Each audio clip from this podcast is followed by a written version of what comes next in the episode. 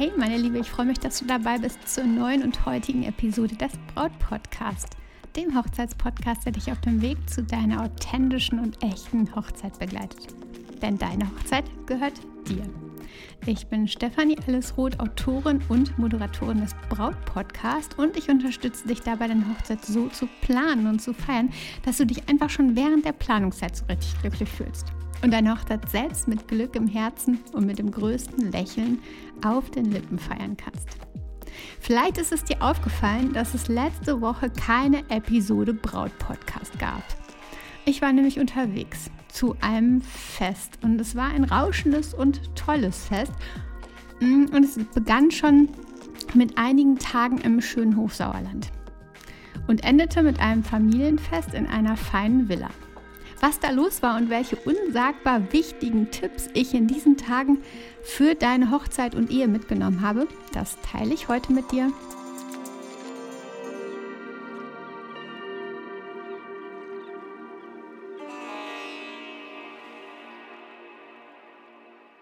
Schön, dass du heute dabei bist. Ja, wie schon verraten, es gab ein Fest und der Höhepunkt von einigen tollen, sonnigen und glücklichen Tagen war nämlich dieses Fest. Meine Eltern haben uns eingeladen zu einigen Tagen im Hochsauerland in eine echt richtig gemütliche Holzhütte. Und es war ein wunderbar nachhaltiges Häuschen, echt zum Verlieben. Es gab bestes Wetter. Ja, und der Anlass war tatsächlich eine Hochzeit. Aber nicht irgendeine und auch nicht meine Hochzeit, sondern die goldene Hochzeit meiner Eltern. Wahnsinn. 50 Jahre verheiratet. An dieser Stelle möchte ich einfach nochmal echt meinen tiefsten Respekt aussprechen an die beiden, an meine Mama und meinen Papa. Und ähm, es ist einfach unglaublich, 50 Jahre. Vielleicht feiern sie ja bald sogar irgendwann mal ihre eiserne Hochzeit. Das haben meine Urgroßeltern auch geschafft. Für den Hochzeitstag selbst hatte ich übrigens eine kleine Hochzeitstorte organisiert. Die hatten sie an ihrem Hochzeitstag selbst nämlich gar nicht so wirklich. Mm, und die gab es dann am schönen, gemütlichen Holztisch zu essen, der sich in dem, Holz, in dem Häuschen befand, wo wir waren. Und wir hatten echt einen irre schönen Tag. Und ich glaube, meine Eltern haben es auch mega genossen. Genau so war dieser Tag, wie die beiden es sich gewünscht hatten. An ihrem Tag selbst einfach mit der engen Familie nur zu sechst. So richtig schön. Und am Sonntag drauf gab es dann eine kleine Feier. Auch nur klein und fein mit ungefähr 25 Personen und einer tollen langen Tafel in einer Villa. Durch die großen Fenster, die es da gab, schien die Sonne auf die Blumen- und Kerzendeko, spielte leise Musik und es war einfach ein fröhliches Gemurmel zu hören. Wieder so, wie es sich meine Eltern vorgestellt hatten. Ja, und dann habe ich meine beiden Eltern etwas gefragt, meine Mama und mein Papa. Was ist das Geheimnis einer so langen Ehe? Und die wichtigsten Tipps meiner Mama, die drei wichtigsten Tipps meiner Mama, möchte ich zuerst mit dir teilen. Ihr erstes Geheimnis für eine lange Ehe. Auch wenn man sich im Recht fühlt, hat sie gemeint, sollte man sich einfach mal zurücknehmen. Nicht auf sein Recht beharren, denn dann entsteht einfach schnell, schnell Streit. Willst du Recht haben oder glücklich sein? Beides zusammen geht nicht, sagte man irgendwie. Also es gibt ein Zitat, das besagt das, ich weiß gar nicht von wem das ist, und eine buddhistische Weisheit, die lautet, ich lese kurz vor, an Wut festhalten ist wie Gift trinken und erwarten, dass der andere dadurch stirbt. An Wut festhalten ist wie Gift trinken und erwarten, dass der andere dadurch stirbt. Wähle also selbst, ob du Gift trinken möchtest oder einfach versuchen möchtest, öfter mal Gelassenheit zu leben und auch einfach mal nicht auf dein Recht zu beharren und sich einfach mal einen Moment zurückzuheben, zu nehmen.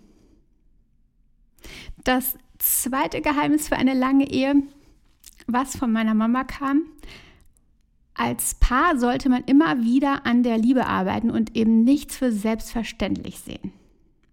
So wie, wie wir einfach als Menschen ja auch äh, nicht stagnieren, sondern wachsen wollten, weil wir sonst sterben, bevor wir tot sind, ist es auch mit einer Beziehung.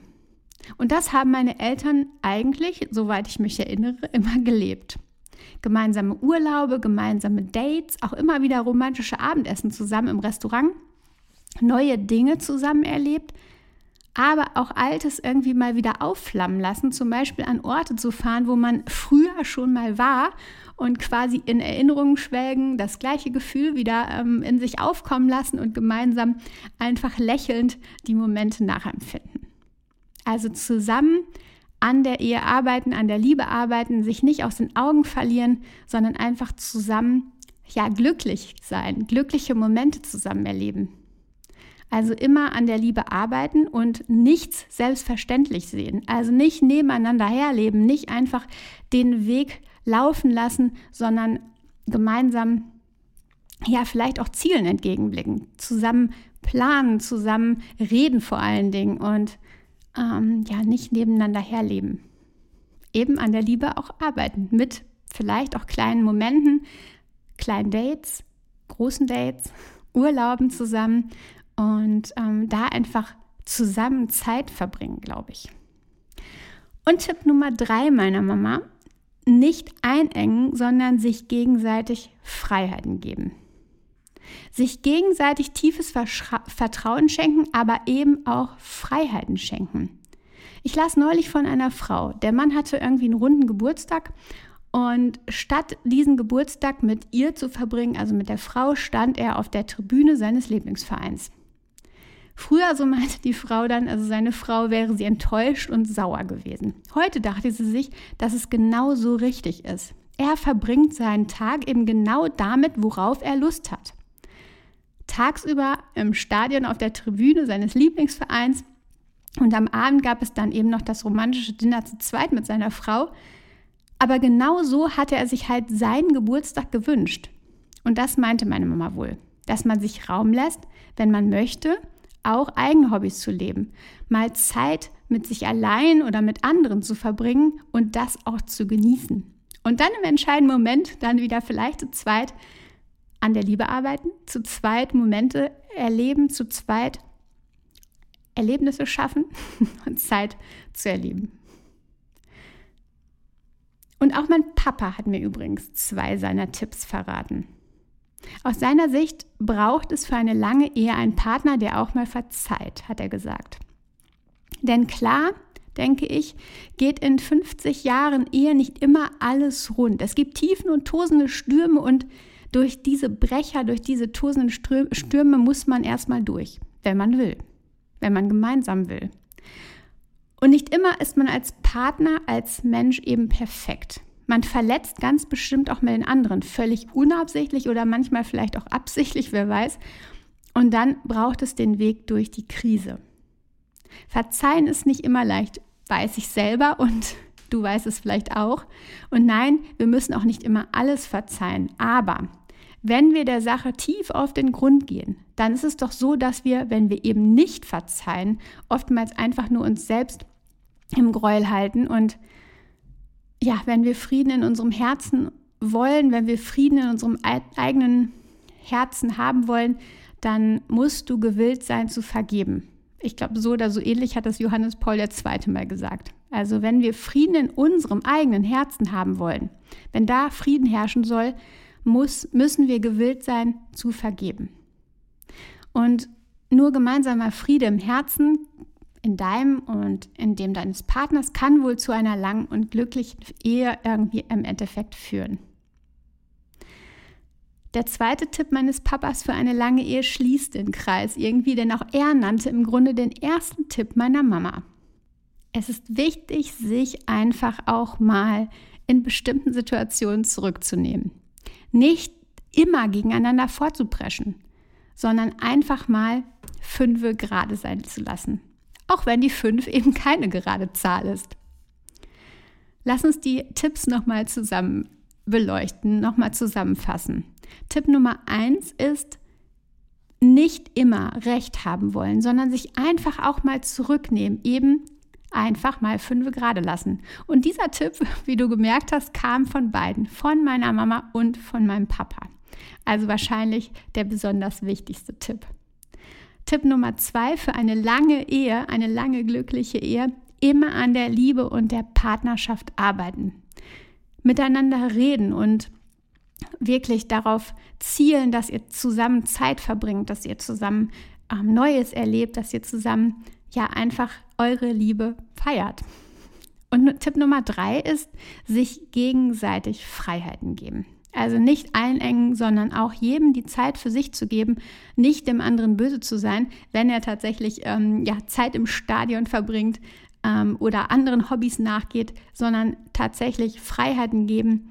Und das ist so wie der besagte Vogel, den man fliegen lässt und der genau dann eben wieder zurückkommt. Tipp Nummer vier, es braucht einen Partner, der auch mal verzeiht. Denn wir sind alle nicht perfekt. Und in einer Ehe gibt es Reibereien, gibt es Auf und Abs. Und da braucht es tatsächlich nicht die Grummeligkeit, nicht die Böshaftigkeit, nicht ach ja, das Gefühl von, ähm, wir arbeiten gegeneinander, sondern es braucht eben vielleicht auch manchmal das Verzeihen. Ich hoffe, meine Liebe, dass dir diese besondere Folge gefallen hat, dass ich dir mit den wirklich ganz persönlichen Tipps meiner Eltern etwas mitgeben konnte, etwas, womit du deine Ehe zu einer langen und glücklichen führst. Ich glaube einfach, dass es wirklich ein stetiges Wachsen gibt und dass das sogar sehr notwendig ist. Und wenn ich heute in die Augen meiner Eltern schaue oder sie beobachte, wenn ich weiß, ja, dass auch sie verdammt viele Tiefen erlebt haben, aber auch unglaublich viele Höhen, dann weiß ich, dass ich wirklich dankbar für sie bin, für die ganze Familie. Und ich wünsche mir, dass auch du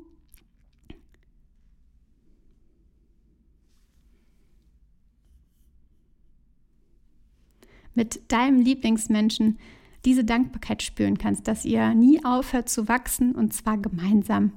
Und dass du dir vielleicht diese Tipps heute ein bisschen zu Herzen nimmst und die mit in deine Ehe nimmst. Und vielleicht kannst du dir genau jetzt und heute diesen Impuls mitnehmen, dass du zu deinem Lieblingsmenschen gehst und einfach mal jetzt aus tiefstem Herzen, aus tiefstem Herzen heraus, ich liebe dich sagst.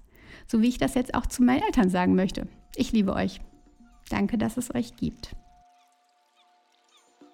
Schön, meine Liebe, dass du heute zugehört hast. Wenn du weitere Tipps und so viel gesammeltes Wissen für jetzt, für deine Hochzeitsplanung suchst, dann empfehle ich dir einfach mal mein Buch, den Brautguide, anzusehen. Einfach auf brautguide.de. Da findest du auch eine Hörprobe und eine Kapitelübersicht zum großartigen Planungshelfer. Und ich schnapp mir jetzt auch mal einfach ein Buch und mache es mir gemütlich. Dir eine tolle Woche, meine Liebe. Vertrau dir, deine Stefanie.